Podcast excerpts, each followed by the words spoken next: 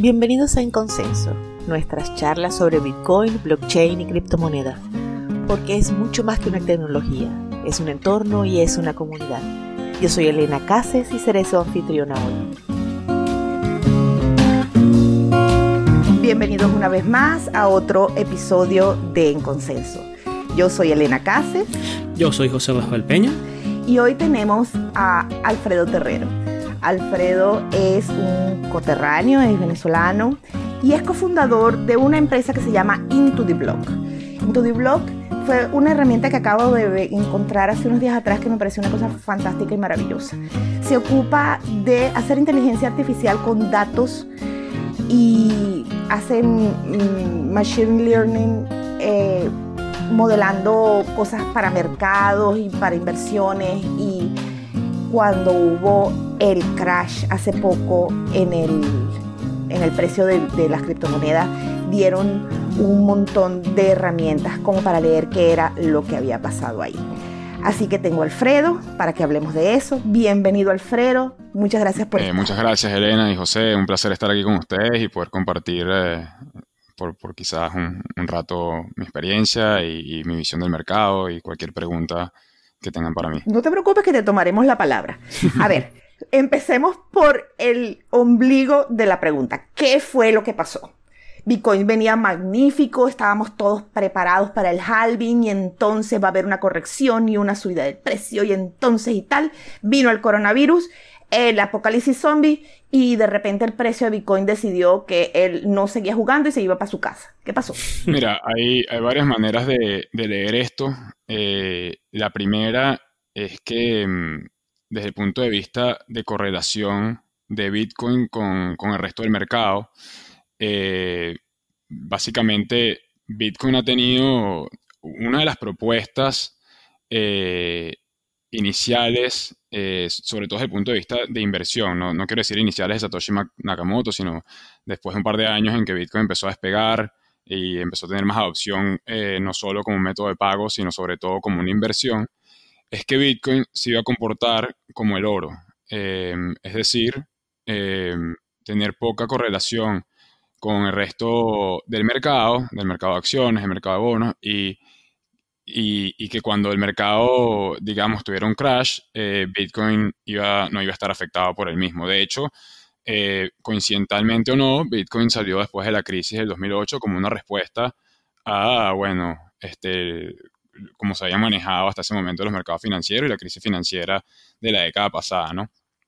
Eh, eso hasta, hasta, hasta este año, básicamente, sobre todo en lo que es, hace poco hay un reporte, eh, esa correlación, esa, esa, esa moverse, esa, movida junta de precios entre un activo y otro, en el caso de Bitcoin, con digamos lo que es la bolsa de valores de Estados Unidos, eh, había sido eh, muy baja, ¿no? Es decir, la bolsa se puede mover en un sentido y Bitcoin se puede mover en otro. Eh, sin embargo, en marzo de este año, eh, con todo este tema de la pandemia, hubo un pánico en, en, lo que es los mercados en general.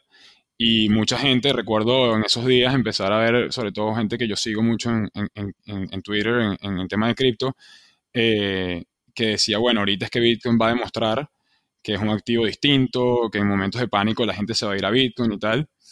Y eh, en lo que fue marzo, sobre todo los primeros días y a mediados de marzo, eh, no fue así eh, pasó lo que se llama un, eh, en inglés un fly to cash, que lo que quiere decir es que la gente vende, retira todas sus inversiones de cualquier tipo de activo eh, y se aguanta y se queda en efectivo eh, eh, por un tiempo hasta que pase, digamos, el, el, miedo, el pánico y después decidir, bueno, vuelvo a entrar.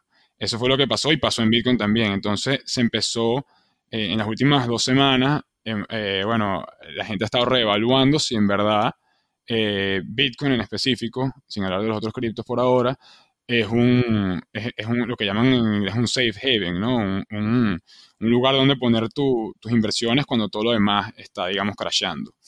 Eh, sin embargo, bueno, para ser un poco más optimistas, eh, a mediados de marzo llegó a estar en, eh, en un momento, un día que de hecho bajó de los 4 mil dólares, y, y, pero ya estamos otra vez casi en 7 mil. Eh, entonces el que fue, digamos, no sé si suertudo o inteligente en ese momento, que todo el mundo estaba vendiendo y, más bien compró, ya en un, par de semanas ha tenido un retorno espectacular. Vamos a ver este, hacia dónde se mueve eso ¿no? en, las próximas semanas y, en los próximos meses, dependiendo un poco de, la pandemia. Em, creo también eh, que eh, nosotros aquí en este ecosistema, sobre todo lo que tenemos un poquito de tiempo, lo llamamos martes. ¿Ah? que un día sí en donde todo el mundo sale corriendo, cambia, vuelve y entonces vamos todos vamos a morir, todos vamos a morir y entonces vende todo el mundo, el precio cae y después al día siguiente está otra vez al día. Eso, eso nosotros lo llamamos martes. Ok. Sí, bueno, este, sí, todavía, o sea, estamos, a, estamos a principios de abril, em, creo que nadie sabe lo que pueda pasar, hay gente que piensa que ya lo peor pasó, hay gente que, piensa que lo, que lo peor todavía viene, entonces eh, los mercados, incluyendo el mercado de cripto, están a la expectativa.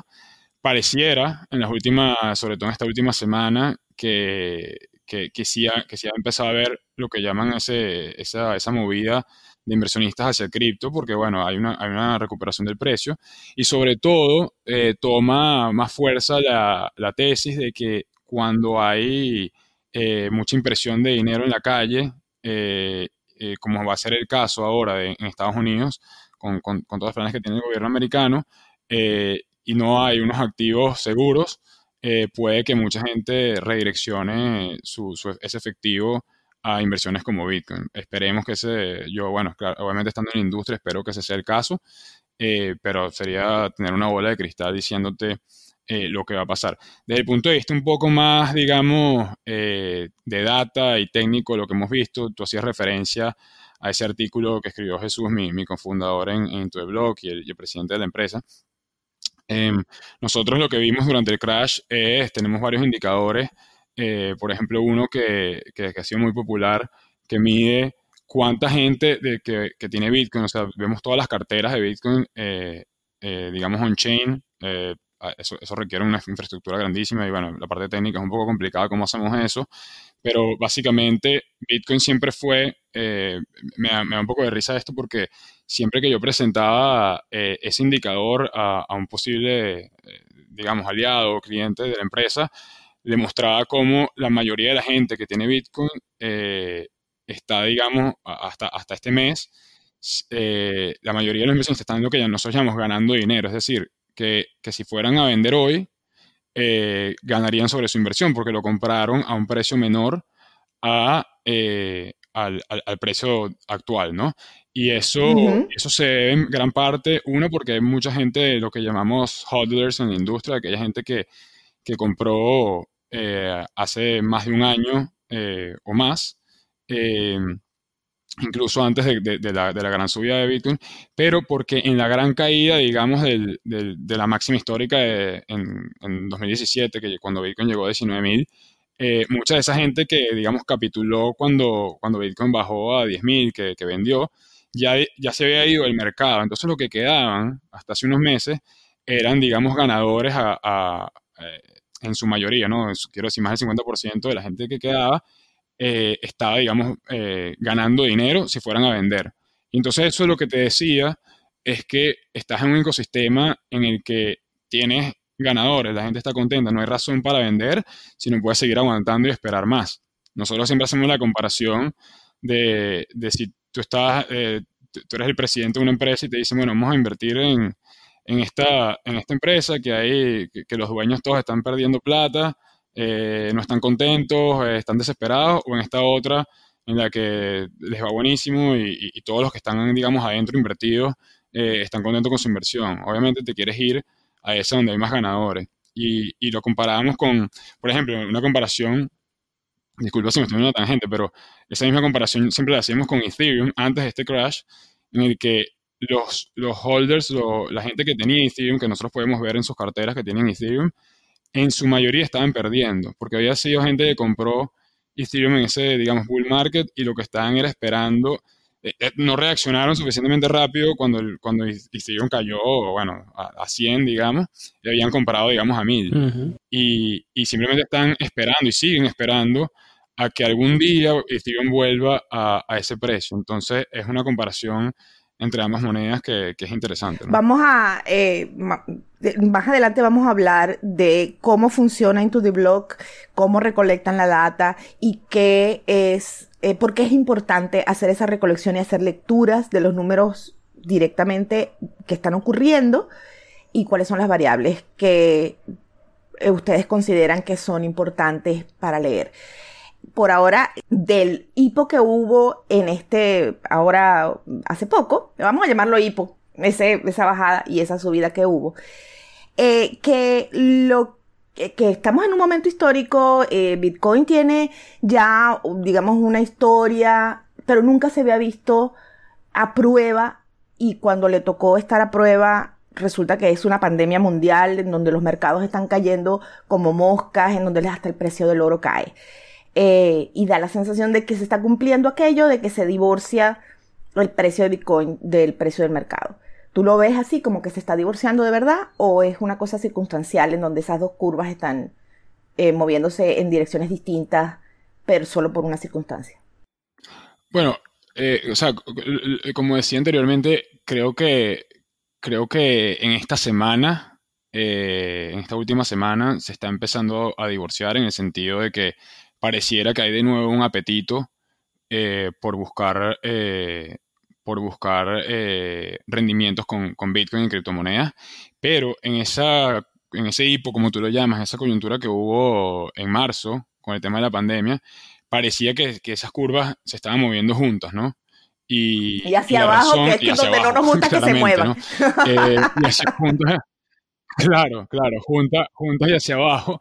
Eh, y, la razón, eh, como, yo decía, es, por un lado, eh, desde el punto de vista, digamos, inversionistas individuales, que, mira, algunos están hasta perdiendo sus trabajos o, sea, están afectados por esta crisis y tienen que, salir de sus inversiones en cripto, ¿no? que, mucha gente en cripto tiene inversiones en cripto y no tiene inversiones en acciones, por ejemplo, dado que que cripto es un activo muy, eh, muy accesible a, digamos, inversionistas individuales, no tienes que tener una cuenta, tú sabes, en un banco en Estados Unidos, ni ese tipo de cosas, eh, y, pero esto es una pandemia global, y, creo que por ahí, desde el punto de vista del individuo, eh, por eso se empezó a, comportar, digamos, igual, de manera negativa igual que, que, los otros mercados. desde el punto de vista, digamos, más eh, institucional, o sea, de grandes empresas que mueven los mercados, también creo que hay un punto en el que esas empresas eh, muchas veces tienen otras inversiones eh, para las que usan, digamos, deuda, ¿no? lo que llaman leverage en, inglés, ahorita se me viene el término en español, pero básicamente están endeudados comprando, no sé, futuros de oro, futuros de petróleo, futuros de, de acciones, y cuando ocurre una crisis como la de, la de este mes, la de marzo, tienen que cubrir esas posiciones y, parte quizás para cubrir esas posiciones es que si tenían algunos activos en cripto, tienen que venderlos para, para, para, tener el efectivo y poder cubrir posiciones como esas. Entonces hay muchas cosas que se están moviendo juntas en este momento. Yo creo y aspiro, eh, por lo que hemos visto esta semana, que esa, que, ahora se empiezan a mover. Bueno, me encantaría que se muevan juntas para arriba, obviamente, para que, eso quiere decir que el mundo estaría ya, ya digamos, eh, con una actitud más optimista hacia, hacia, el futuro próximo, pero que si, que si el mercado en general, eh, el mercado tradicional, digamos, no de cripto, sigue, eh, digamos, tan, tan mal y a la caída como lo que estamos viendo, espero que, que, se divorcie esa curva y, y, y, que, y que Bitcoin se comporte de una manera distinta y positiva y hacia arriba y se cumpla esa teoría, esa tesis eh, de, de, la gente que ha promovido eh, cripto por muchos años, incluyéndome, en la que decimos, bueno, a la hora de una crisis es mejor irse a Bitcoin que a oro, que normalmente oro es el, el activo por excelencia donde en una crisis tú te vas a parquear tu dinero. Eh, casi por, casi por, ¿cómo se dice? Por conveniencia global. No hay una razón para que el oro sea el activo donde todos tenemos que, que por seguridad. Pero bueno, este, hay esa idea, siempre la ha habido por, por siglos, de que en el oro es donde proteges tu dinero en, las épocas de crisis. Y mucha gente ha vendido Bitcoin como el oro digital. Eh, entonces, si te irías a oro, hay aún más razones para, para irte a Bitcoin. Es mucho más fácil este, venderlo a la hora que tengas que venderlo, no necesitas tener eh, unos mínimos como en, la, como en el caso de oro, etcétera, etcétera. Entonces, si va a haber un activo en el que la gente, obviamente que no sea efectivo, ¿no? Que no sea quedarse en efectivo, donde la gente va a poner su dinero en una crisis económica, yo creería eh, que Bitcoin puede ser ese activo y, espero que sea así. ¿Los mercados van a seguir en pánico como están actualmente o se le va a, bajar a corto plazo? En pánico estamos todos, no necesariamente los mercados. sí, mira, yo, eh, y esto, quizás sea un poco del mundo cripto, yo estoy basado en Estados Unidos, entonces estoy muy al tanto de lo que está pasando aquí y, y la verdad es que el gobierno de Estados Unidos, o sea, eh, estamos en un gobierno, digamos, de, derecha, en el gobierno de Trump, en el que Trump eh, siempre ha abogado y los republicanos han abogado por un por no tratar de intervenir tanto en los mercados, pero lo que estamos viendo en la práctica con esta emergencia es que dijeron, mira, no importa ahorita la ideología, eh, como dicen, este, tiempos de desesperación llaman por medidas desesperadas, y, por lo menos en Estados Unidos eh, se va a inyectar muchísimo, muchísimo dinero a la calle. Eh, acaban de, este acaban de imprimir, acaban de, prender la máquina de imprimir billetes. Están imprimiendo billetes, están apoyando muchísimo a las pequeñas y medianas empresas con, créditos que pase, básicamente capaz no hay ni que repagar en el futuro para que no despidan a gente. Entonces, em, creo que, creo que están haciendo todo lo posible, pero depende eh, hasta dónde llegue también la pandemia, ¿no? Y, quién sabe, ojalá, ojalá muy pronto tengamos buenas noticias en ese sentido. Sí, eh, el libre mercado acaba de descubrir que necesita consumidores vivos. Por supuesto, por supuesto. Y, consumidores dispuestos a consumir, ¿no? Este, que, también es la... Claro, y, que no, y, no consumir solamente latas de atún y papel higiénico. Claro, claro. Sí, lo del papel higiénico fue toda una sorpresa. Para que vean, los apocalipsis zombies tienen sorpresas. bueno, esperemos que consuman, con, con cripto también. Ojalá esa sea la parte, parte de lo que viene. Ojalá. Bueno, eh, parte de la brief full fue eso, el, token de papel toalé. Sí, lo de CoinMarketCap. Bueno, eh, vimos, revisando el artículo al que hicimos referencia, para nuestros oyentes, el enlace va a estar en las notas del episodio para que lo puedan leer de primera mano. Uno de los datos que me pareció, bueno, gracioso, anecdótico, y yo sé que a José le gustó muchísimo, es que las transacciones de Bitcoin Cash se dispararon al mismo tiempo que el precio eh, bajó. Entonces da la sensación de que fue el primer Bitcoin que, del que todo el mundo quería salir. Sí, em, es, un, es un buen punto en el... Eh, aquí hay veces hay que, hay, que, hay que entender un poco qué viene primero, ¿no? Este, la gallina. En ese artículo que ojalá... Más fácil. La gallina viene primero. Exacto. En, ese gráfico al que hace referencia, que ojalá los oyentes después puedan, puedan acceder, eh, vemos que, el, que básicamente el número de transacciones en los, en los días anteriores empezó a bajar, eh, como tú dices, eh, y después, y el precio empezó a bajar. Y cuando empieza a bajar el precio, eh, se disparan las transacciones hacia arriba, mucha gente eh, probablemente vendiendo, ¿no? Y hace que entonces se vuelve un círculo vicioso en el que el precio baja, la gente transfiere más para, salir y, y, bueno, el precio siguió cayendo. Este, lo bueno es que, es que a partir de ese día, o sea, ese gráfico creo que era hasta a mediados de marzo, el precio de Bitcoin Cash eh, en marzo 16 está en 160, o alrededor de 160, y ya hoy estamos en casi 237. Entonces, de nuevo, eh, hubo ese hipo, como tú lo llamas, eh, que, ojalá sea un hipo nada más.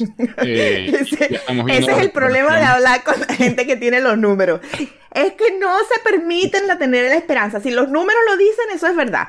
Mano, uno también vive la esperanza. No, no, eh, por eso digo, imagino lo decía desde, el punto de vista optimista, en el que, en el que si baja esa gráfica que nosotros pusimos eh, a mediados de marzo, el precio, el precio estaba por el piso y ya Bitcoin Cash está 100 dólares más arriba. Entonces, por eso, por eso digo que, ojalá haya sido un hipo y que lo que estamos viendo esta semana de recuperación sea, sea se mantenga y, mejore. de Corrígeme si me equivoco. Acaba de ser devaluado el dólar, porque cuando la gente prende la maquinita de imprimir, lo que realmente ocurre en el mercado es que el dólar se devalúa.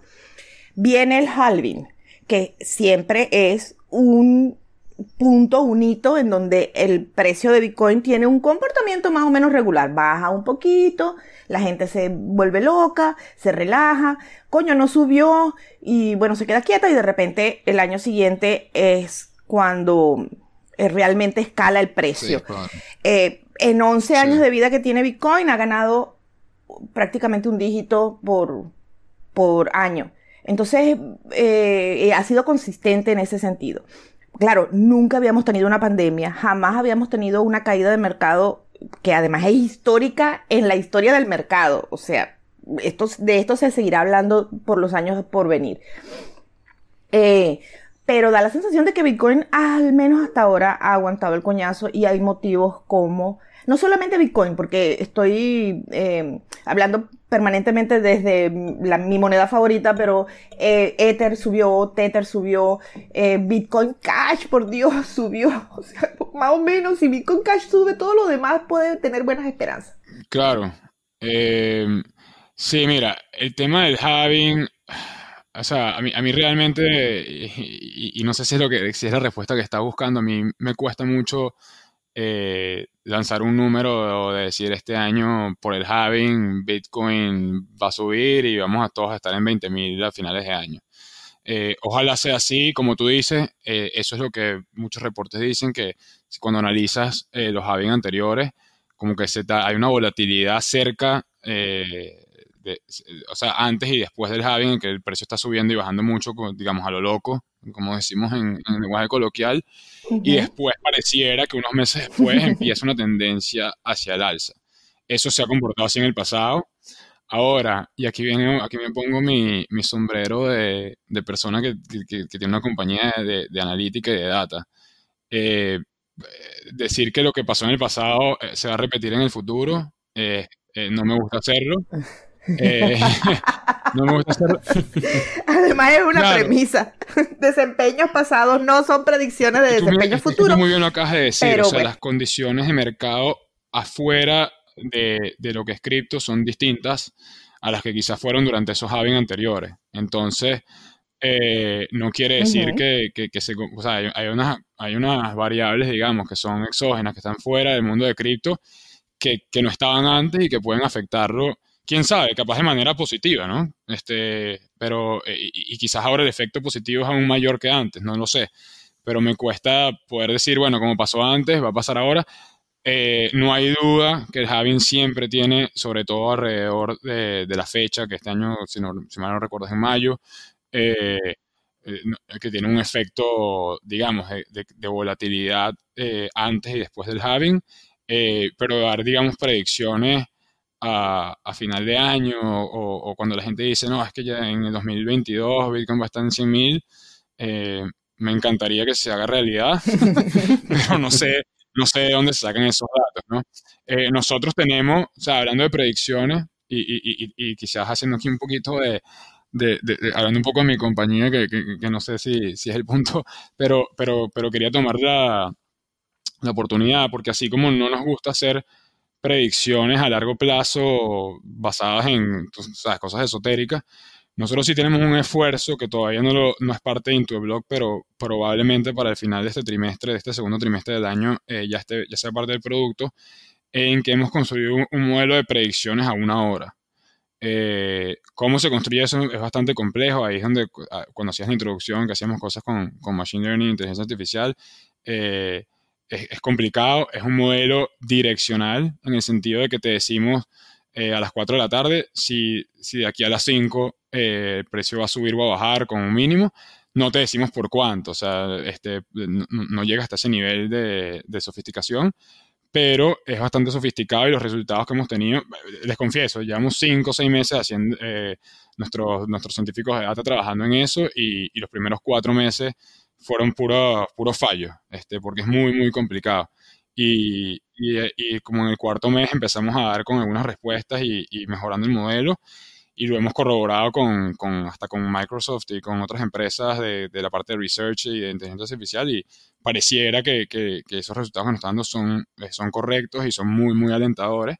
Y lo que queremos hacer es ponerlo en una plataforma para que los usuarios de Intuiblog, eh, que son inversionistas individuales, ¿no? Nosotros tenemos eh, una data que puede parecer muy compleja, pero, pero también una data que, que, está, eh, digamos, eh, direccionada a gente, a gente individual, que, que no, es, no, que trabaja en un banco ni nada, y, y, y poder darles esa, esa, predicción a una hora, decir, mira, va a subir o va a bajar, creemos que es como que, digamos, la, el, la tapa del frasco, como decimos en Venezuela, la de Holy Grail, como dicen en, en Estados Unidos, o sea, de cripto, sin tener que saber cómo se calcula todo eso, aunque lo vamos a poner y vamos a poner resultados y si en verdad le estamos, estamos pegando, como dicen en Venezuela, o, si nos hemos equivocado, pero creemos que, eso está, que está basado en data, en modelo, etcétera, nos atrevemos más a poner algo así que, que dar una predicción a largo plazo. Ahora, desde el punto de vista personal, Alfredo Terrero, ¿qué piensa? Obviamente yo soy muy optimista. Eh, por varias cosas. Empezando porque eres venezolano y el optimismo y la paranoia son nuestras condiciones por defecto, porque si no, no sobrevive. Exacto, exacto. Este, y, soy muy optimista y, me gusta creer que, sí, que, no, no, solo vamos a, a, llegar al máximo histórico de 20.000 en los próximos dos años, sino lo vamos a superar pero no, pero no tengo la suficiente, digamos, data como tengo para esas predicciones a una hora que te Ya Bitcoin llegó a 20 mil. Que llegue a 20 mil no nos va a sorprender. Yo estoy esperando que me sorprenda. Bueno, creo que, creo que mucha gente en este momento estaría bien contenta con que vuelva a estar en 20 mil. Em, pero sí, o sea, la, la, la, dinámica que lo puede llevar a llegar a 20 mil es la que lo puede llevar a llegar a 30, 40 mil. Eh, a veces, a veces veo gente que vi a llegar un millón, bueno, es, eh, ya estamos hablando de otros temas, pero, pero, y unas apuestas locas que hay por ahí, que al final no se hicieron efectivas. Bueno, de todo tenemos en el ecosistema. En todas las familias hay un loco. no, bueno, que quizás cuando Bitcoin estaba en, en 30, en 30 dólares y, y, y, la gente decía algún día esto va a llegar a 20 mil, veían como loco, ¿no? Por eso nunca puedo puedo este, quitarle a nadie su, esperanza y sus sueños, pero, pero una apuesta más sensata puede ser que, que volvamos a tocar esos 20.000 y, que lo, y que lo pasemos en un tiempo no tan lejano. Ok, vamos a empezar a hablar de qué es lo que hacen tu The Blog y por qué esas cosas son importantes y cómo los podría, cómo podría aprovecharlo una persona de a pie y, eh, tú sabes, un ama de casa como yo, pues, una gente ahí cualquiera. Em, sí. Pero, eh, empecé, yo quería preguntarte y necesito que te explayes cómo es eso de la inteligencia artificial aplicada a los números y cómo es eso del machine learning y cómo han hecho que eso les dé variables que sean capaces de hacer esas predicciones que estás diciendo de una hora a la otra. Antes de eso, yo quiero decirles a los oyentes que Into the Block es una empresa que ofrece datos y que ah, em, tiene un precio por los datos que da, por el, uso de su plataforma. Si quieren, además de que, bueno, tienen un, trial de poquitos días para la gente que quiere hacer la prueba a ver si eso le funciona o no le funciona, y tienen un paquete para empresas, en el caso de que tengas una empresa y lo quieras hacer. Eh, pero si eres ama de casa como yo, pues entonces agarren y sigan su blog, que ellos hacen sus anuncios y ponen grafiquitos de lo más lindo con los datos que ellos están analizando, que toman de su plataforma como para que tengas una idea de más o menos qué es lo que te vas a encontrar si entras. Y además es gratis el blog. Em, también va a estar en las notas de los episodios. Ahora sí, Alfredo, lúcete. ¿Cómo funciona la inteligencia artificial en, de cara a las cadenas? Porque, a, los, a las blockchain. Porque yo me los imagino así como los robots de Google caminando por las cadenas y tomando datos. Mira, esta, este bloque es más grande, este bloque es más chiquito, se intercambió con este, este tiene tanta fecha. Esta gente, fulanita le, le cambió a sutanito y sutanito le cambió a fulanita otra vez. Fulanita le está montando cacho porque le está montando, le está pagando a una cartera privada. Y ese tipo de cosas son las que yo me imagino. ¿Qué tan lejos estoy de la realidad? Eh, bueno, tienes, tienes algunas cosas eh, que están cercanas a la realidad. Eh, no podemos decir si una persona se está portando mal o no en su matrimonio, pero, pero, algunas cosas están, son acertadas y otras déjame quizás aclararlas. Quizás, si me permites, déjame contarte un poquito por qué decidimos hacer Into the Block y, y por qué todo este tema de de la inteligencia artificial, que la inteligencia artificial al final del día es una herramienta, ¿no? No es un fin en sí. Y, y, y, gran parte de lo que tenemos en la, en la plataforma viene de, de, de haber hecho, utilizado específicamente eh, Machine Learning, pues, este aprendizaje de máquinas, como ya eh, sería la traducción. Eh, y otra gran parte es lo que llamamos como modelos estadísticos. Entonces no, no es 100% este, inteligencia artificial, pero es parte de lo que nos ayuda a hacer ciertos análisis. Te voy a dar un par de ejemplos ahora eh, sobre cómo lo utilizamos. Pero quizás más interesante es por qué decidimos hacer eh, Into the Block eh, en el sentido de, de, cuál era la oportunidad y qué, y qué faltaba en el mercado de cripto.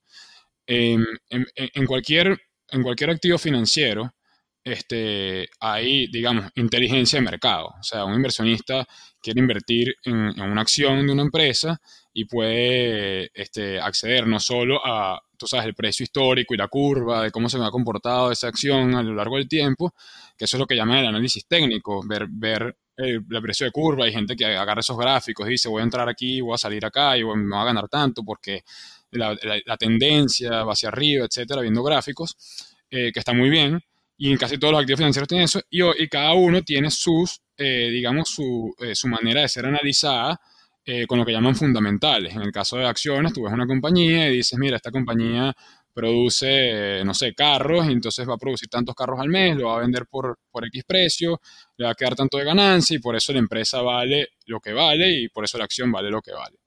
en cripto, nosotros eh, nos dimos cuenta, yo, yo vengo, antes de Into the Block, yo tenía un pequeño fondo de inversiones en cripto eh, y las herramientas para analizar eh, un criptoactivo básicamente eran la parte nada más de análisis técnico, de ver gráficas de precio y decir qué va a pasar. Y tú podías ir a hacer, digamos, tu, tu investigación sobre cómo funciona Bitcoin y, y, y, cómo funciona la minería y etcétera, y analizar ciertas cosas que está pasando en el mercado pero muy, muy, digamos, muy crudo, ¿no? Y, no hay, y no había una herramienta que te ayudara a analizar más allá de lo que estaba pasando, más allá del movimiento de precio. Eh, no sé si eso tiene sentido. Entonces, nosotros eh, lo que identificamos es que, oye, todos los activos financieros, ya sean bonos, acciones, commodities, etcétera, han, han evolucionado con cierta inteligencia de mercado. Cripto eh, lo, irónico es que es el único activo financiero que es 100% digital. Y no solo es 100% digital, sino que es 100% transparente.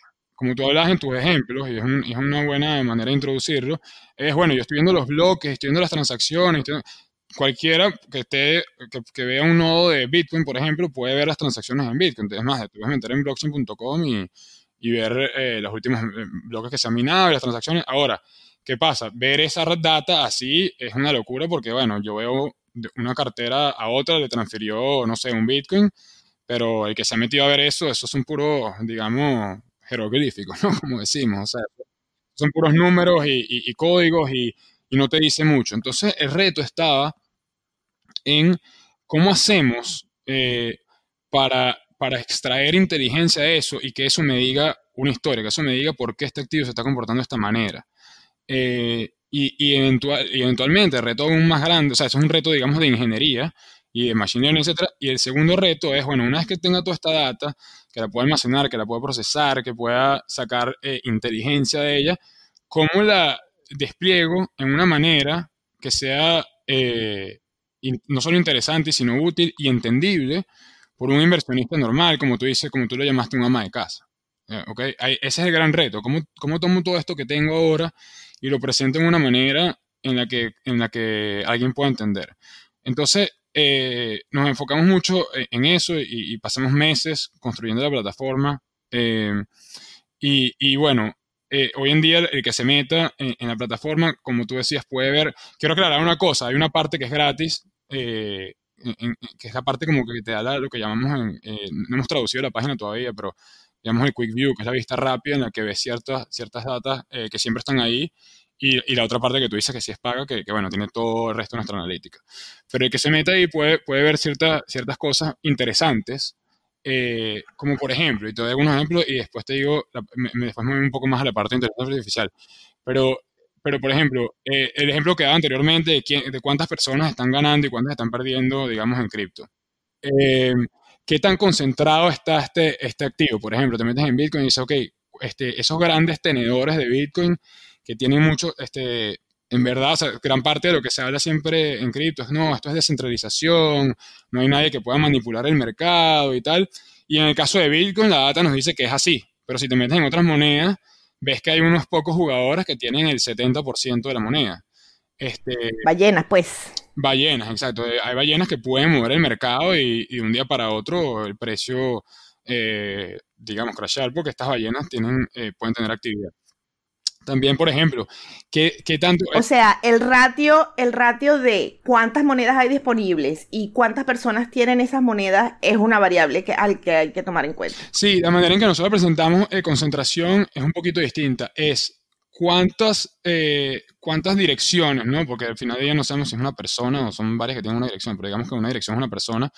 ¿Cuántas de esas direcciones eh, tienen más del, del 0.1% de, de todas las monedas que están afuera?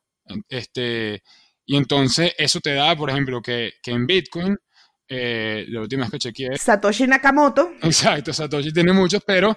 pero el FBI, la DEA. Exacto, pero eso no suma más del 10% en Bitcoin. Entonces el otro 90% está, está, digamos, distribuido no, no sé si equitativamente o no, pero está distribuido en inversionistas más comunes. Eso por un lado. Entonces, ese tipo de data te, da, te puede dar eh, información. También tenemos eh, otra cosa que, por ejemplo, que puede interesar, e, esta red de verdad está creciendo. O sea, normalmente si te quieres meter en un activo, eh, una de las maneras de ver un criptoactivo es decir, bueno, la red está creciendo o ya nadie está, o, la, están usando. No, mira, este, por poner un ejemplo, eh, no, no, estoy metido ahorita, pero por decir, si me meto en Litecoin y veo que en los últimos tres meses nadie está usando Litecoin, se crean menos direcciones de las que se van a hacer o etcétera, eso me da una idea de que, mira, esta moneda nadie la está usando y más bien está decreciendo en su crecimiento. Entonces, ese tipo, ese tipo de cosas que, que no, de hecho son únicas a cripto, ¿no? O sea, el crecimiento de red, en compañías, en bonos, eso no, no aplica, pero que tratamos de, de mostrarles de una manera que sea entendible. Otra cosa que, de, hecho, ese tema de la concentración tampoco la podrías hacer, ese tema que hablaba antes tampoco lo podrías hacer en otro activo porque no es verdad, no puedes ver las transacciones. Disculpa, una consulta ya más como al, o sea, que tengo más al modelo de negocio que tienes tú, tiene usted, o sea, ¿qué los llevó a querer eh, formar Into the Blog? Eh, porque, como mencionaste, toda la información es abierta, transparente. O sea, si alguien se pusiera al trabajo que parte de ustedes hacen a filtrar la data y eso, este, pueden hacerlo libremente porque la información está a la mano de todos. Entonces me gustaría saber este qué fue qué los motivó a querer sacar eh, de casa esto como tal. Bueno, creo que son dos preguntas. La, motivación es porque pensábamos que había un hueco en el mercado. O sea, yo veniendo este, como del lado de inversión, estaba frustrado eh, como inversionista de que no tenía más herramientas para entender un criptoactivo, sino ver la curva de precio. Eh, esa, esa, fue gran parte de la motivación y, y bueno, Jesús, mi, mi, cofundador, viene de toda esta parte de, de inteligencia artificial y, y, y, machine learning y era inversionista en varios proyectos, proyectos de blockchain y se dio cuenta que... Y se juntaron el hambre y las ganas de comer. Exacto, y nos juntábamos y, otros, otros de nuestros socios para, para, para, poder lanzar esta compañía. Y la segunda es que, mira, eh, no es tan fácil como decir, bueno, cualquiera puede manipular la data. Nosotros tenemos un equipo de, más de 15 personas, la mayoría de ellos ingenieros eh, y especialistas en Machine Learning, etcétera, y, tienes que tener una infraestructura y un nivel de ingeniería y de procesamiento bien, bien robusto y el know-how de poder agarrar esa data. Como tú dices, la data es pública. El tema es que esa data pública, si sola no te dice, no te dice mucho. Tienes que poder... Eh, Tal cual. Eh, una, eh, hacer, almacenar esa data, digamos, histórica, porque nuestros indicadores no son nada más, no es que te muestran la última semana, te muestran el comportamiento desde que la red empezó. Eh, entonces, almacenar esa data. Aquí me, me, me diste una duda. Este, ¿Ustedes tienen nodos de todas las redes que evalúan? Sí, nosotros tenemos ahorita, eh, nosotros tenemos nodos, eh, no quería ponerme tan técnico, pero, pero ya que haces la pregunta, tenemos, nosotros lo que hacemos es que, en la última vez que chequeé, creo que son 30 blockchains que, las que tenemos nodos y, y tenemos la información de lo que está pasando ahí. Y claro, al tener, eh, esto es un poquito más técnico, pero al tener, por ejemplo, Ethereum, eh, que tienes el blockchain, puedes ver todas las transacciones y las carteras de, de aquellas monedas que, que, que, corren sobre Ethereum. Entonces, por eso tenemos más de 700 activos en, que cubrimos. Eh, pero sí, tenemos los nodos y sobre eso es que aplicamos estos modelos estadísticos, este modelo de Machine Learning para poder darte lo que ves hoy en día en nuestra, en nuestra aplicación cuando la ves. O sea que la data que ustedes recolectan no es que están dependiendo de nadie para que se las vea. Eso es importante. No, no depende de nadie. No, porque justamente, como dice José, la, la información es pública. El tema es que aquí, aquí lo, lo, difícil es qué hacer con esa información. Y ahí es donde tienes que poner muchísimo trabajo. Eso es, eh, eh, como se dice en Argentina, ahí está el huevo y no lo pises. Exacto, sí, es, complicado y, y, nos ha tomado un gran esfuerzo. De hecho, es tan complicado, te doy un ejemplo, nosotros, eh, uno, uno de nuestros clientes y partners es, la gente de Dash, de, de Dash Core Network. Eh, esto, es una, esto, es un proyecto aparte que no tiene, no, no va a haber por ahora nada.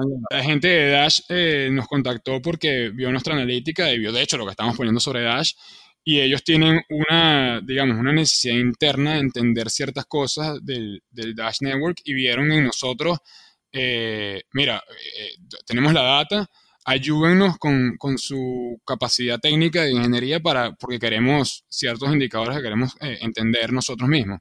Y entonces hemos colaborado con ellos en ese sentido. Como te digo, la data es un primer paso, pero de ahí a, a, poder dar indicadores, etcétera, es, eh, eh, eh, bueno, mucho más allá. Y, y, entonces, ahora sí me gustaría la parte de Machine Learning, Elena, que me preguntabas antes, y, inteligencia artificial. Parte, te, puedo dar algunos ejemplos de, lo que hacemos con, con inteligencia artificial. Uno que la gente va a entender muy, muy rápido es el tema en la parte de análisis social. Em, tenemos nuestros propios modelos que, van a Twitter y a Telegram todos los días, eh, leen una cantidad importante de mensajes y, han aprendido a identificar eh, si la gente está hablando de manera positiva, negativa o neutral sobre una moneda. Em, entonces, es un, es un proyecto que algunas compañías eh, eh, toman, hay, hay, un, hay, un hay, un, programa de, de, Google que construyeron eh, en general, ¿no? Para cripto, como, para, para, digamos, leer ese tipo de cosas y sentimientos, pero para cripto tienes que adaptarlo muchísimo, entonces eso nos sirve y tuvimos que, que, que, que crear nuestros propios modelos. hay uno que va un poco a lo que decías de, de, bueno, puedo ver si esta persona se está comportando mal, eh, todavía no es parte de la plataforma, pero cuando hablaste de nuestras publicaciones y Medium, hay una publicación, hay un artículo que escribimos sobre esto. Es un poco complejo, pero básicamente, en términos más coloquiales, lo que estamos haciendo es tratando de identificar qué tipo de actor, no necesariamente quién es, pero qué tipo de actor es eh, cualquier dirección o, cartera que vemos, digamos, en, en, la red de Bitcoin, por ejemplo. Entonces, ¿qué quiere decir eso? Yo puedo ver eh, por ejemplo, que hoy en día si te metes en tu blog vas a ver que hay una ballena que tiene el 1. algo por ciento de los bitcoins. Y nosotros identificamos que eso es un exchange, específicamente Wobi, en China. Eh, ¿Cómo lo identificamos? Bueno, nosotros entrenamos unos modelos. Eh, China y sus vainas. Nosotros, es, bueno, coincidentalmente, nosotros, nosotros eh, diseñamos eh, unos modelos de, inteligencia artificial que aprendieron de nuevo. Estos son esfuerzos de meses eh, en los que le da cierta data y aprende a identificar por varias características cuáles, cuáles son, qué, direcciones son exchanges. Entonces lo entrenas con un, con, digamos, con una data limitada. Este, tú, tú como el que, digamos, le da data al modelo eh, sabes cuáles son y cuáles no exchanges, pero, pero ves cuando el modelo empieza a aprender de verdad y después le das una data que tú tampoco sabes, que tú no sabes. Y le dices, mira, agarra estas millones de direcciones y dime cuál es cuál. Y las va clasificando y te dice, este es un exchange, este no, este es un exchange, este no. Y, y ahí salieron cosas muy, muy interesantes. O sea, en el, artículo que escribimos pueden ver que, por ejemplo, eh, descubrimos que hay, que hay un exchange, eh, por ejemplo, Binance, cómo se comporta. Y, y, de hecho, otro, otro exchange que, bueno, ahí lo identificamos en el artículo, em, en, el que, en el que estábamos viendo que todos los días pasaban fondos de Binance a ese exchange y no sabíamos por qué era. Y hablamos con ellos porque los conocemos, no con Binance, sino con este otro exchange, y nos dijeron, sí, está, estás en lo correcto, eso, eso está pasando. Y le preguntamos, bueno, ¿y por qué lo hacen? Y, bueno, no te podemos decir por qué. Pero, pero bueno, creemos que es porque creemos que es un tema de liquidez, pero básicamente eso corroboró que nuestros modelos nos están dando, nos están dando eh, resultados correctos. ¿Y por qué eso es interesante? Bueno, porque después entonces imagínate que la data que hoy en día te mostramos de que, bueno, este es un, esta, esta dirección está haciendo esta transferencia, puedes ver, no, mira, esto es un exchange a la que mucha gente está, digamos, transfiriendo muchos bitcoins. Entonces se dice, bueno, quizás viene una venta grande, ¿no? Por darte un ejemplo. Entonces, eso te ayuda a ti como, como, como inversionista a, a, sacar unas conclusiones que, quizás al no saber... Hacer front running. Exacto. ¿Hacer, ¿hacer qué? No, running no, no, lo puedes hacer. Front running. O sea, este, ves que hay un movimiento, entonces consideras que va a haber algún movimiento en el mercado y aprovecha y te adelantas. Entonces, sí. O sea, es algo común en la, en la blockchain, no es muy, digamos, este... Eso no es legal en muchos mercados. Exacto, en los mercados tradicionales, pero en blockchain a veces pasa. Y bueno, todo lo que sea trading y bolsa es cualquier cosa menos elegante y diplomático. Pero bueno, esos, son algunos ejemplos de... y bueno, y, por último, el tema de predicciones. El tema de predicciones, eh, no quería entrar cuando hablé de eso eh, eh, anteriormente, pero, pero básicamente es todo un modelo que se alimenta de data, en este caso de exchanges, no, no de data on-chain, y, y, lo entrenamos para entender o sea, porque es muy difícil tú decir, bueno, es que vamos a hacer un modelo en el que esta variable es la que va a importar, o sea, tú no lo sabes y por ahí es donde la inteligencia artificial te ayuda y tú le das toda la data del pasado y él va aprendiendo. Por eso llama inteligencia artificial, él va aprendiendo y te va arrojando resultados. Eh, y mientras más data tengas y más limpia esa data, como decía José, hay que limpiar a veces la data, eh, eh, mejores resultados te va a dar el modelo.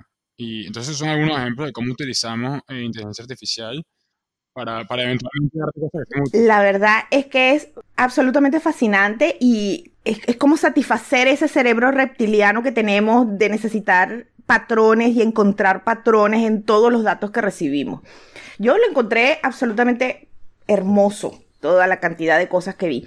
Para hablar de cosas concretas y ver si podemos dejarle, aprovechar, aprovechar que te tenemos y abusar de tu presencia, eh, dime qué datos, qué variables alguien como yo podría necesitar o tendría que prestarle atención para decir, bueno, este dato es importante para mí, que no es que estoy haciendo trading, no estoy moviéndome en bolsa, pero eh, digamos que, bueno, si tengo criptoactivos, me interesa saber qué cosas pueden pasar en el futuro próximo. ¿Qué variables crees tú que son importantes como ah, para alguien como yo o para nuestros oyentes? Sí, bueno, eh, mencioné algunas anteriormente, pero de hecho, eh, y, sin hacerme mucho PR aquí a mí mismo, pero, pero básicamente hemos puesto, eh, esto ya lo hemos pensado nosotros anteriormente, ¿no? Como te decía al principio. Me imagino. por eso es que digo que estoy abusando de tu presencia. yo sé que ustedes lo han pensado. No, no, por supuesto, me encanta hablar de esto. y, y y, parte de lo que hicimos en el producto es que al principio lanzamos algo que era demasiado sofisticado y uno de nuestros aliados nos dijo, mira, dame algo más sencillo que alguien, exactamente tu pregunta, que alguien que quiera entrar, ver rapidito, ah, esto es importante y se está comportando de esta manera, ok, ya entendí.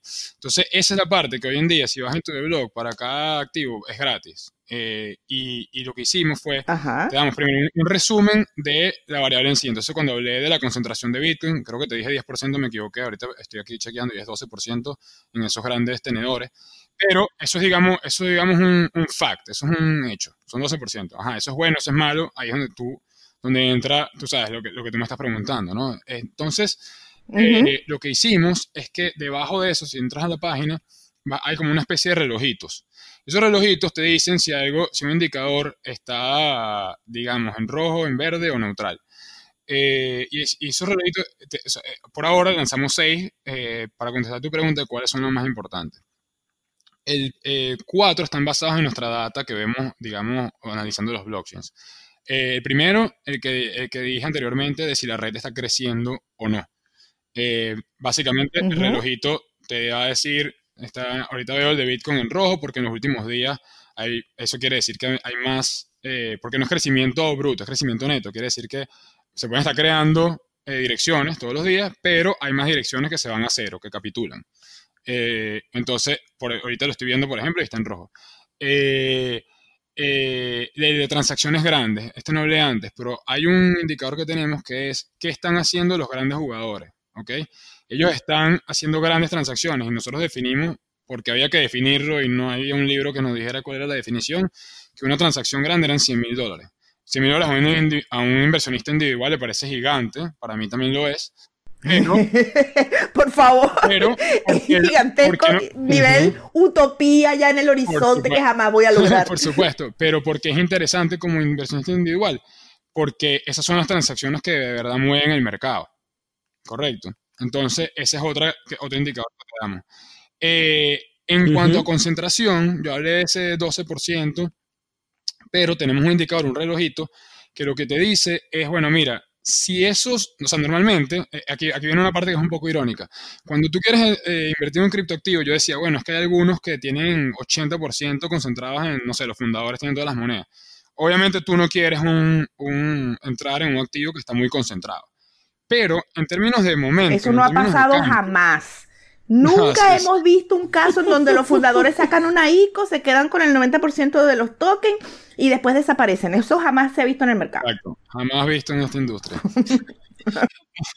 Pero, irónicamente, aunque no quieras entrar en, un activo en el que está muy concentrado, tú quieres saber qué está haciendo esa gente. Porque si esa gente está vendiendo, eh, es un signo negativo, porque pueden tumbar el precio. Si esta gente está acumulando. Eso es como cuando las azafatas se ponen nerviosas en un avión. Exacto. Si ellos, si ellos están nerviosos, están vendiendo, por un lado, la moneda se vuelve menos concentrada, que tú creerías, bueno, es, es positivo, pero en ese momento en que ellos están vendiendo no es tan positivo porque ellos tienen alguna información, eh, una, o tienen información que, que, algo está mal, o de repente no tiene mala información, capaz es un tenedor que decidió salirse por otras razones que no son malas, pero mueven el precio, porque tienen tantas. Entonces, cuando ellos están acumulando y comprando más, más bien nuestro indicador va a estar en verde y cuando están vendiendo eh, va a estar en rojo. Entonces, esos, esos tres son, digamos, los principales. Hay un par más que, que nosotros damos, eh, pero es un poco más, digamos, de punto de vista para entender lo técnico, que es, que es lo que pasa en los exchanges. O sea, si hay un exchange está, si, si, son, digamos, los que están del lado de la compra, que están moviendo el precio, eso es un indicador, digamos, positivo, porque es más gente comprando. Y nosotros también hay un relojito ahí que te lo da. Entonces, de nuestro, de nuestro lado lo que tratamos, como dije, es tener toda esta inteligencia y, digamos, tenemos la prueba, si te metes más abajo en la plataforma, de dónde viene eso, pero alguien que quiere entrar, esos son los indicadores para mí este, más, más considerables, ¿no? Y, y, y otro, que quiero, de repente no tanto si estás en, efectivo y quieres entrar en Bitcoin, pero si estás tradeando entre Bitcoin y otra moneda, eh, también tenemos la correlación de la moneda con Bitcoin. Antes hablábamos de correlaciones, de si el mercado se está moviendo con Bitcoin.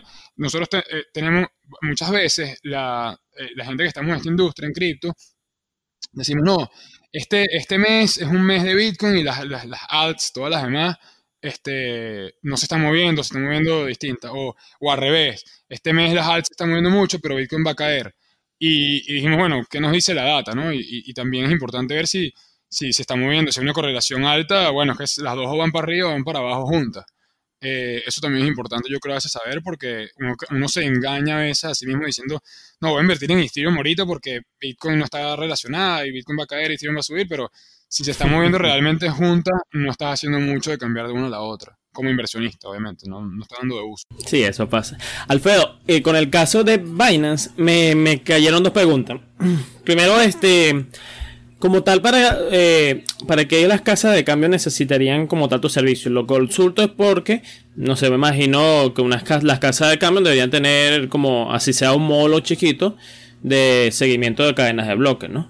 Esa una. Y la otra, este, no sé si ya lo tienen o en el futuro van a hacer, eh, eh, pues tener algún servicio de seguimiento de, como se de movimientos de estilo Chainalysis y Elliptic. Eh, buenísimo. Mira, en cuanto a Binance, eh, nosotros hemos hecho, traté de mantener la parte de PR a un lado, pero ya que me estás haciendo la pregunta específica. Nosotros tenemos alianzas con más de 30 empresas de más de 30 empresas em, de, las más importantes del mercado. De hecho, no solo Binance, CoinMarketCap tienen eh, hoy en día, no sé si ustedes visitan CoinMarketCap, la página más visitada, de hecho, bueno, Binance la compró esta, semana, em, en la que eh, CoinMarketCap, que es la empresa por excelencia de data, donde la gente va a ver precio y otras cosas, eh, hoy en día, si tú te metes en cualquier activo que nosotros cubrimos, te metes en Bitcoin, en la página de Bitcoin hay un nuevo tab que se llama On-Chain Analysis y ahí esa data es into the block. ¿Qué te quiero decir con esto? Vuelvo un poco a lo que hablaba de principio, eh, anteriormente cuando tú decías, bueno, es que la data está ahí. Sí, pero el nivel de ingeniería y de know-how eh, que tienes que tener para, para, para, sacar los indicadores que nosotros tenemos eh, es tan complejo que el mismo CoinMarketCap más bien nos confió esa tarea. Nosotros digo, mira, yo no quiero desarrollar esto porque tengo otras, otras cosas que, digamos, en el pipeline y porque no tengo el nivel de ingeniería que tienen ustedes. Por favor, danos parte de tu data y la ponemos nosotros aquí. Y si te metes, dice hasta Power by Into the Block y todo, es una alianza que tenemos. Y con eso tenemos alianzas con CoinGecko, con CryptoCompare, o con las empresas de data. Por otro lado, exchanges. Eh, tu pregunta específicamente en Binance. Sí, eh, Binance probablemente está leyendo nodos, etcétera pero aplica lo mismo, o sea, ellos, si tú te metes en cualquier exchange, casi todos o, todos deberían tener eh, analítica de precio, que es la que, es la que más fácil eh, tener, etcétera. Pero en el caso de Binance, ellos, eh, de nuevo, al igual que con Market vieron una oportunidad de decir, bueno, todo esto que yo no estoy produciendo, ¿por qué no me alío con the Block y, y pongo parte de esta data y que es útil para mis para mis usuarios, porque ellos ven, como yo decía al principio, o sea, que era, que era nosotros como veíamos eh, el mercado cuando yo, antes de fundar Into the Blog, que esto es un complemento. Yo no en ningún momento quiero decir que seguir una gráfica de precios es una mala técnica. Nada que ver, me parece que, y de hecho me parece de compañías que están haciendo un buen trabajo en eso. Eh, TradingView, de hecho muchas, muchas de, de, las, de, las, gráficas que ves en los exchanges, todas vienen de TradingView porque son los que mejores han hecho esa gráfica de precios. Eh, pero esto es un complemento, decir, ok, aparte del movimiento de precios que hay más ahí, y, en el caso de Binance y otros exchanges, Bitstamp, BitToro, eh, han confiado en nosotros y, están complementando esa inteligencia de mercado para sus usuarios con la data into the block. Después me preguntaste un poco de Chain. No, no, buenísimo. Eh, en el caso de... Perdón. Ah, sí, o sea, sí, que sí, terminarían haciendo, prestando algún servicio similar a lo que presta Chainalysis o Elliptic. Mira, eh, Chainalysis, el tema es que ellos han, se han tratado de enfocar en, en la parte, digamos, de actividad criminal, eh, ese tipo de cosas, eh, y, y, tengo entendido que lo hacen, y tengo entendido que lo hacen muy, muy bien. Es un modelo de negocios muy distinto. Nosotros, eh, nosotros tomamos la data de blockchain y otras fuentes, como decía, exchanges, sociales, etcétera, para proveer a usuarios retail, institucionales, pero a usuarios que están de cara a, invertir, ¿no? A inversión, que quieren utilizar inteligencia de mercado para invertir. En el caso de Chainalysis es un tema más, eh, ellos están vendiendo ese tipo de analítica a gobierno. Entonces lo que ellos están buscando, digamos, cuando procesan esta data es un poco distinto al nuestro. Hemos hablado con ellos en un par de ocasiones. Ellos tienen eh, una reputación por tener esa, esa data, digamos, como hablamos al principio, limpia, muy buena. Eh, y nosotros queremos creemos que puede ser, que podemos hacer una alianza ahí. Eso está todavía en conversaciones de, si tiene sentido que hagamos una especie de alianza para con su data. Nosotros no, nos consideramos competidores porque el mercado, el mercado que atacamos es distinto. Entonces, si de repente este en términos de data y machine learning nos puede llevar a cada uno de sus mercados a, a, tener mejores, mejores analíticas. No, buenísimo. tu modelo de negocio me, me, parece demasiado llamativo porque he, visto cómo ha ido evolucionando ese campo de análisis de datos y cómo ahorita muchos venture capital y fondos de inversión este, pareciera que sí le están como prestando atención. Eh, supongo que como ya ven que el mismo mercado de criptomonedas ha madurado tanto, este, ahorita sí le quieren echar más profesionalismo a todo, el, todo esto. Sí, desde ese punto de vista, eh, lo, que ha pasado es que gran parte también de la gente, sobre todo de, inversionistas individuales, eh, que, que, dicen, bueno, es que este mercado va a subir mucho cuando entren las grandes instituciones, ¿no? Cuando llegue un, uno de los grandes bancos de Nueva York y empiece a invertir en cripto. Y para eso se necesitan muchas cosas eh, eh, en, la parte de infraestructura, ¿no? Una de esas es custodia, seguro, etcétera, pero una de esas también es inteligencia de mercado.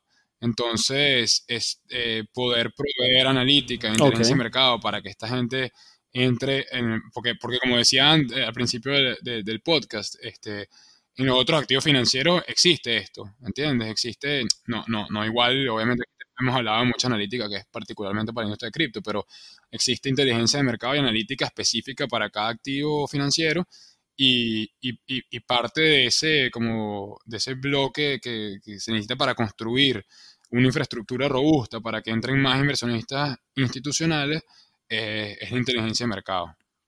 Sí, sí, bueno, una de tantas cosas. no, claro, como decía, es, en parte un bloque más que se necesita. Efectivamente. Eh, bueno, Alfredo, muchísimas gracias este, por estar con nosotros hoy. Eh, de verdad aprendí bastante dentro del blog y todo el modelo de negocio en el que se está mm, la, dando, abriendo camino. Me pareció bastante interesante todo el machine learning, la procesación de datos y todo el manejo de la data de la blockchain, de todas estas cadenas de bloques que nos traen aquí a este podcast y en el día a día, en el caso de Elena. Eh, gracias a ti, José, y, Elena. Eh, gracias por tenerme, ha sido un verdadero placer. Eh, me encanta poder compartir con sus usuarios lo, que estamos haciendo, no solo en tu blog, sino, sino nuestra visión del mercado en general. Y bueno, me gustaría cerrar con una nota optimista. No sé si en algún momento de, la entrevista parecía que, estoy diciendo que, el mercado está en un mal momento, pero todo lo contrario. Creo que, creo que el futuro, sobre todo en cripto, es muy positivo y, seguimos construyendo, queremos ser una de esas compañías que sigue construyendo esas bases para, para seguir creciendo este mercado en número de usuarios, en casos de uso, eh, etcétera, ¿no? En ningún momento me parecía que estaba siendo pesimista, así que igual, siempre las buenas vives nunca están Por supuesto, este... Bitcoin, Bitcoin a 20 mil pronto. sí, esperemos algún momento. A 20 mil como mínimo. Gracias a ti, Alfredo. Gracias, Alfredo Terrero, por estar con nosotros y compartir tus conocimientos y las herramientas de Into the Blog. Hasta luego. Gracias. Y a nuestros oyentes, gracias por escuchar. Estas charlas en consenso hacen parte de Criptonoticias, el periódico especializado en Bitcoin líder en habla hispana. Nos pueden encontrar en Twitter, Facebook, Instagram, LinkedIn, YouTube, Telegram, en la web criptonoticias.com y ahora en formato podcast, donde sea que escuches tus podcasts. Gracias por acompañarnos.